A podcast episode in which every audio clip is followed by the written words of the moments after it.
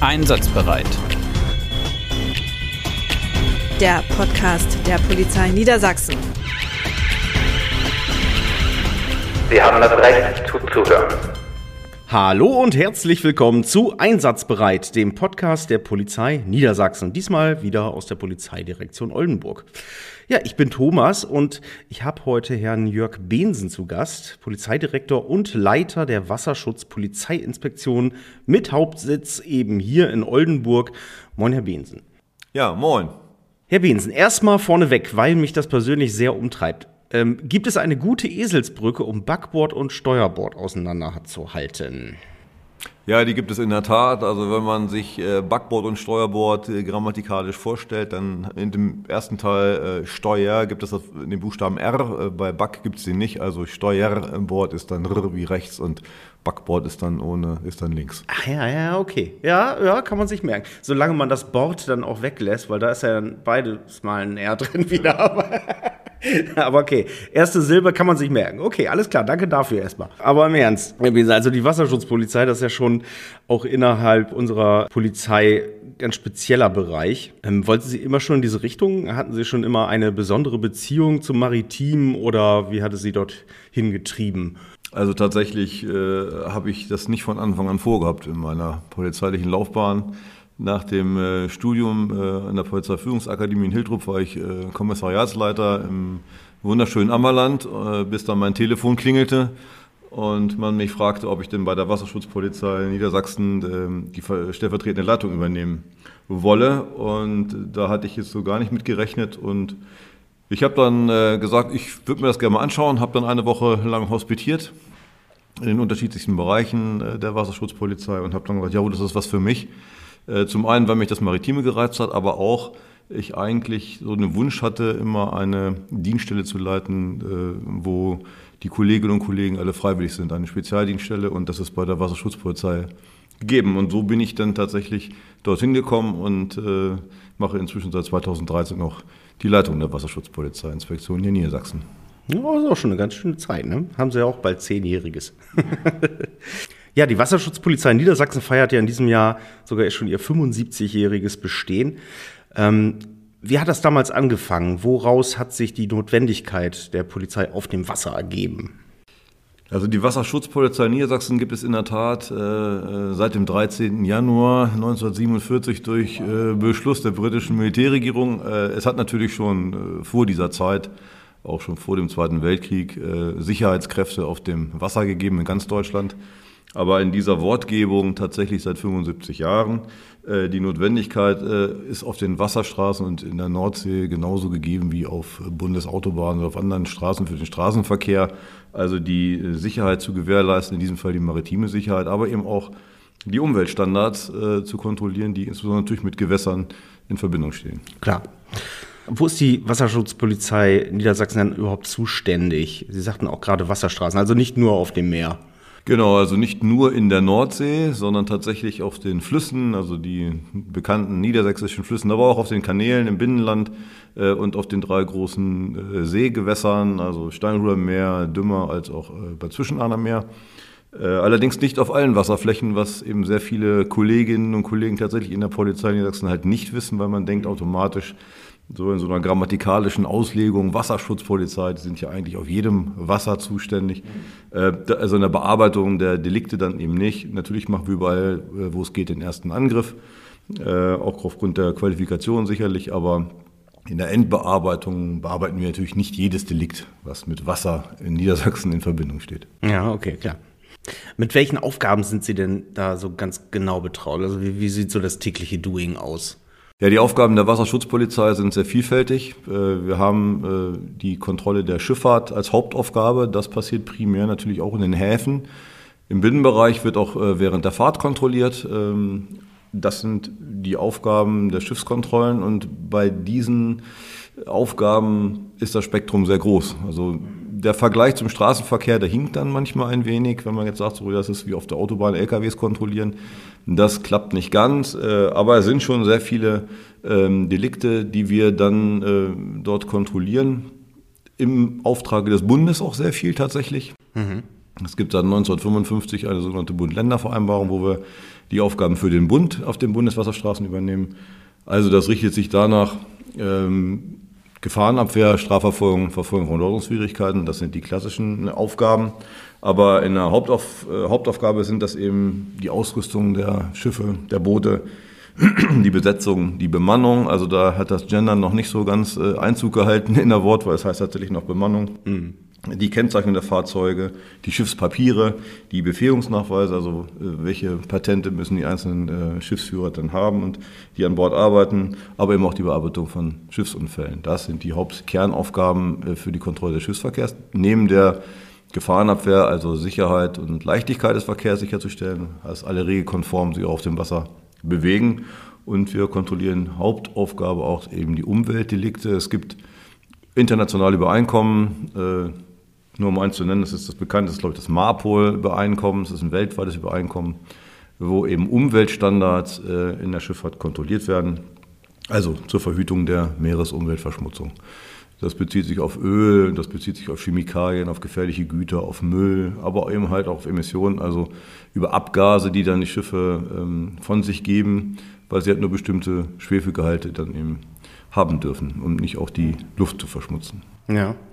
Und wie oft kommt das so vor mit äh, Alkohol, Drogendelikten? Ja. Ist ja auf dem Wasser auch gegeben. Ist auf dem Wasser auch gegeben, genau. Das ist, kann man dann unter, äh, ja, also erstmal Gefahrenabwehr subsumieren, aber wenn es dann passiert ist, tatsächlich auch unter Verfolgung von Straftaten und Ordnungswidrigkeiten. Das tun wir tatsächlich auch.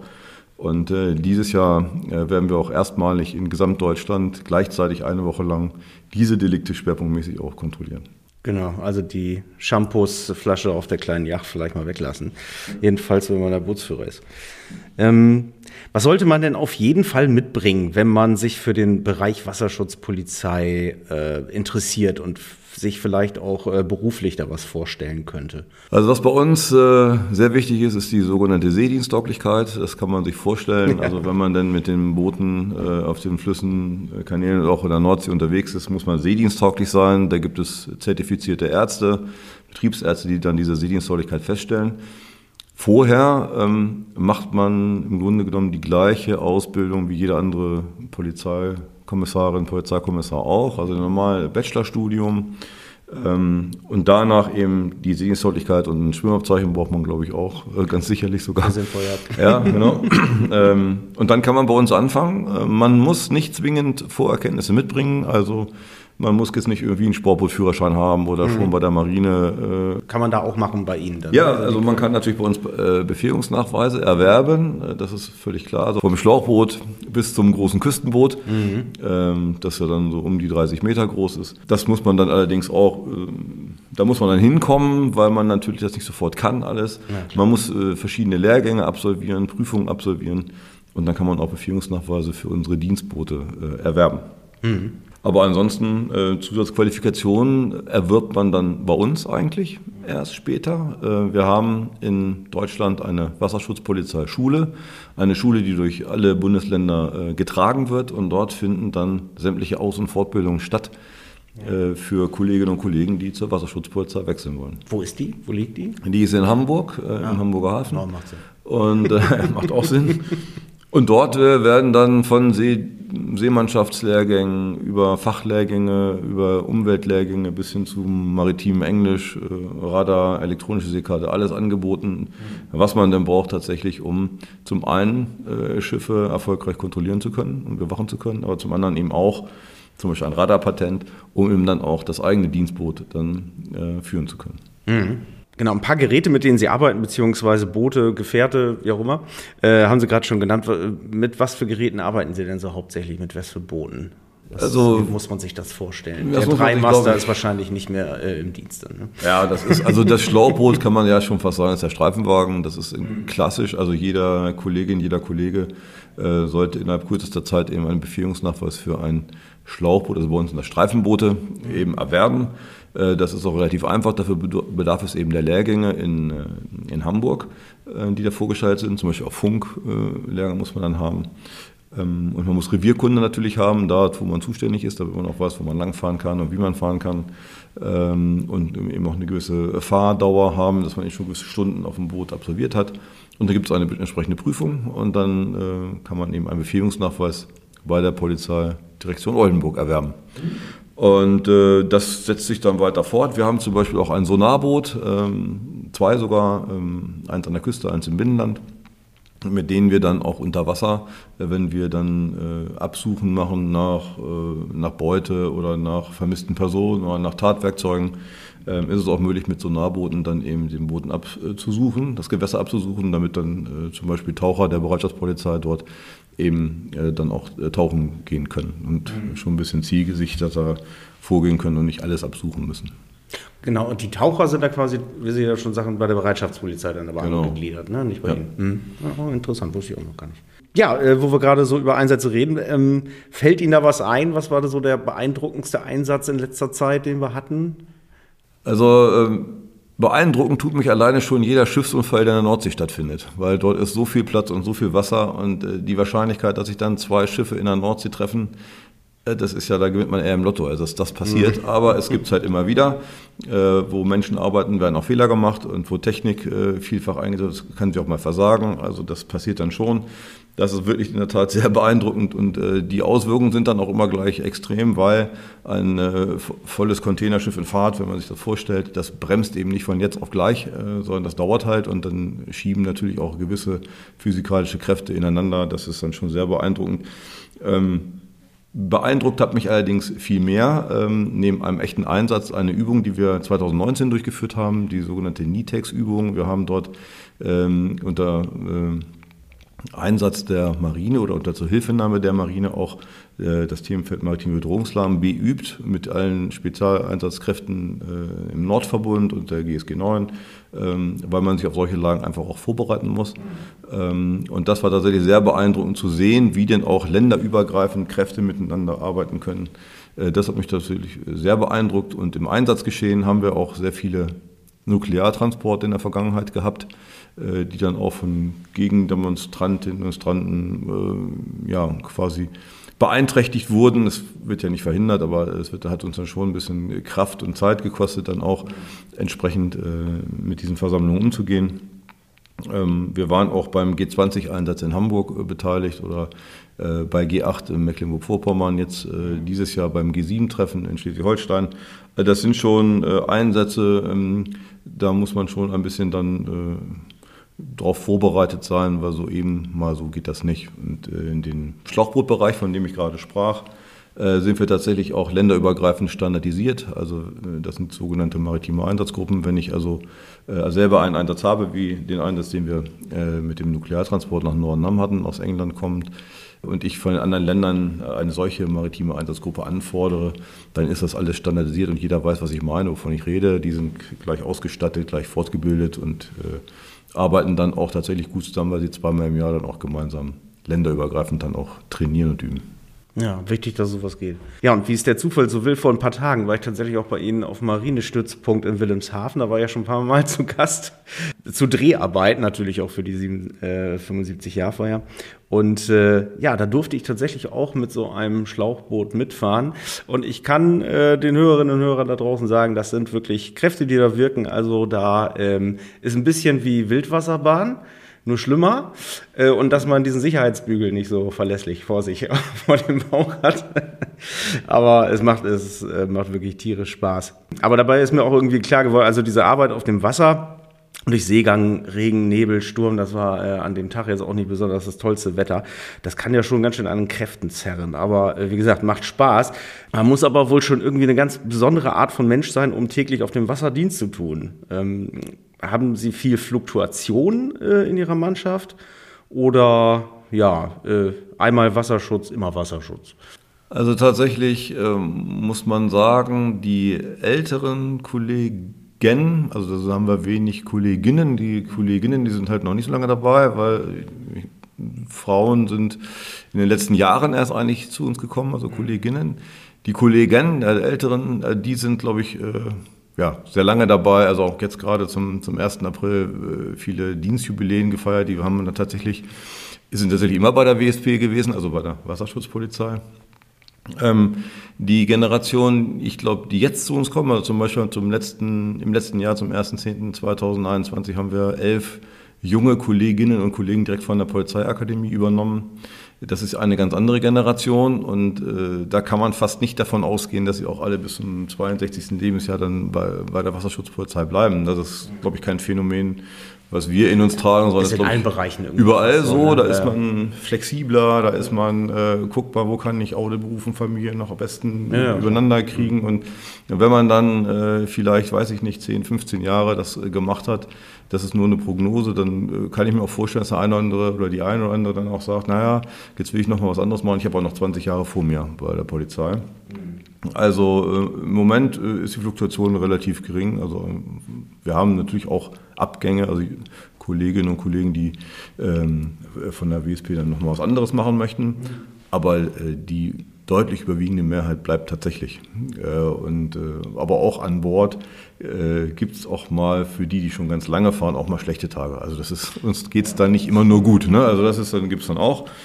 Äh, und man kann sich natürlich auch sein Feld suchen. Also äh, man muss ja nicht zwingend jeden Tag in der Nordsee unterwegs sein. Man kann dann auch, insbesondere wenn man in Brake ist oder in Emden ist oder auch in Stade, äh, dann sucht man sich andere Tätigkeiten, als mit einem großen Küstenboot in der Nordsee in, der Präsenz unterwegs zu sein. Also ähm, ja, das ist schon manchmal eine Herausforderung auf, auf der Nordsee. ja, das glaube ich gerne. So, eine Frage habe ich noch. Ähm, und zwar, was ist ein Knoten? Also eine ungefähre Vorstellung habe ich. Ich, ich will mal kurz, äh, also das, äh, man hat ja früher so eine Schnur, äh, eine geknotete Schnur ins Wasser gehalten und je nachdem, wie schnell man dann eben gefahren ist, desto mehr Knoten kamen aus dem Wasser raus. Mhm. Habe ich das richtig im Kopf? Na, so fast. Ah, okay. Fangversuch. äh, also ein Knoten ist ein gebundenes Seil, könnte man noch sagen, aber das wollten Sie, glaube ich, nicht wissen. ja, ne? nee, das war die, die äh, ja, ein Knoten ist natürlich eine Geschwindigkeitsangabe und äh, ein Knoten sind umgerechnet äh, ungefähr 1,85 Kilometer pro Stunde. Mhm. Ähm, das müssen wir nochmal recherchieren, bevor wir das senden, ob das richtig ist. Kein Problem. Ja, also die, die Geschwindigkeit tatsächlich in der, in der Schifffahrt wird in Knoten angegeben, auch was die Befahrensregelungen manchmal angeht. Ähm, das muss man halt einfach lernen, aber das lernt man halt auch in der von mir schon äh, erwähnten Wasserschutzpolizeischule. Äh, und dann kann man dann auch äh, nachvollziehen, wie schnell dann Schiffe fahren. Äh, kommt halt aus der, aus der Seefahrt, äh, aus dem englischen äh, Not. Also von daher mhm. ähm, ja, muss man das dann eben immer umrechnen. Okay. Das ist mir bei dem Einsatz dann nämlich äh, sehr aufgefallen, dass wir immer sagen, ja, wir fahren ja 32 Knoten. Ja. Aha. Kam mir sehr schnell vor, muss ich schon sagen. Ja, damit wären wir dann auch schon äh, am Ende. Herr Behnsen, haben Sie denn vielleicht noch einen Appell? Ähm, also wenn Sie einen hätten, wie würde der lauten an die Hörerinnen und Hörer? Also wenn es äh, interessierte Menschen äh, gibt, die zur Wasserschutzpolizei wollen, äh, die vielleicht jetzt noch in der Schule sind, äh, vielleicht gerade ihr Abitur machen und äh, dann können sie sich ganz normal, müssen sie sich auch ganz normal bei der Polizei Niedersachsen bewerben, bei der Polizeiakademie, wie ich das schon sagte. Sie müssen ganz normal ihr dreijähriges Studium machen, einen Bachelorabschluss erwerben und können sich dann allerdings in ihrem Abschlussstudium, äh, besteht die Möglichkeit, äh, bei uns zu hospitieren. Und das ist, wäre eigentlich der Appell, ähm, nicht die Katze im Sack zu kaufen, sondern tatsächlich die Möglichkeit zu nutzen, bei uns im Rahmen des Interessenbekundungsverfahrens zu hospitieren. Ähm, jede und jeder Studentin und Student der Polizeiakademie, die das machen, und das machen immer mehr, das hat sich inzwischen rumgesprochen äh, bei der Polizeiakademie, nehmen eine Hospitationsmöglichkeit wahr und das hat einfach den Vorteil, ich kann mir die Dienststelle angucken, ich kann mir die Kolleginnen und Kollegen vor Ort angucken, ich weiß, was das für Aufgaben sind, mit welchen Booten sind die unterwegs, wo ist das Revier, was machen die den ganzen Tag. Äh, und dann kann ich mich fragen, kann ich mir das vorstellen für die nächsten Jahre nach meinem Studium oder ist das etwas für mich, was ich mir nicht vorstellen kann? Und da kann ich nur sagen, nehmen Sie es in Anspruch. Ich kriege unisono äh, positives Feedback ähm, von den Hospitantinnen und Hospitanten, die das bei uns machen. Äh, und ich sage mal, die, die, Trefferquote von denen, die bei uns hospitiert haben, weil sie eine Affinität für Wasser, Boote, Schiffe irgendwie haben mhm. oder aus dem nautisch-maritimen Bereich kommen, da gibt es ja ganz viele, die dann bei der DLRG sind oder Kanu fahren oder surfen oder tauchen oder äh, also da gibt es die tollsten Sachen oder haben schon Sportbootführerschein, sind bei der Marine gefahren, was aber nicht notwendig ist haben also eine, eine Idee, was äh, eine Wasserschutzpolizei ausmacht, wie es dort im Team passiert. Und Teamarbeit wird bei uns ganz groß geschrieben. Als einzelne Kämpfer kommt man halt eben nicht weit an, an Bord, wie man sich vorstellen kann. Da kann ich nur einen Appell loswerden, sich bei uns zu bewerben, vorher bei uns zu hospitieren. Äh, und dann wird man sicherlich auch, wenn man damit zufrieden ist, dann auch mit einer Berufszufriedenheit bei uns arbeiten können und die Erwartungen, die man dann hat, werden dann äh, auch erfüllt werden. Ja. Und bei so einer Hospitation kann man dann auch dann letztendlich überprüfen, ob der eigene Magen wirklich so seefest ist wahrscheinlich. Das stimmt. Ich weiß nicht, ob man das lernen kann. Also wenn einem tatsächlich ein bisschen schlecht werden würde, ob man das lernen kann, aber naja. Ja. Am besten an Deck und Blick zum Horizont. Das ist ja, ja, genau. Sinn. Und äh, wenn es dann gar nicht gut läuft, dann äh, gucken, von wo der Wind kommt, ja. ja genau. Ja, äh, auch ich äh, kann euch da nur ermutigen, falls ihr da einen Spaß dran äh, haben solltet oder euch das vorstellen könntet, äh, euch das mal anzuschauen. Und damit sage ich vielen Dank fürs Zuhören. Und wenn euch der Podcast da draußen gefällt, dann abonniert uns doch gerne auf der Plattform, auf der ihr uns gefunden habt oder dem Podcatcher eurer Wahl. Und dann hören wir uns demnächst wieder bei Einsatzbereit, dem Podcast der Polizei Niedersachsen. Tschüss und äh, ja, bis später in der Verkehrskontrolle. Möglicherweise auch auf dem Wasser, man weiß ja nie. Tschüss. Einsatzbereit. Der Podcast der Polizei Niedersachsen. Sie haben das Recht zuzuhören.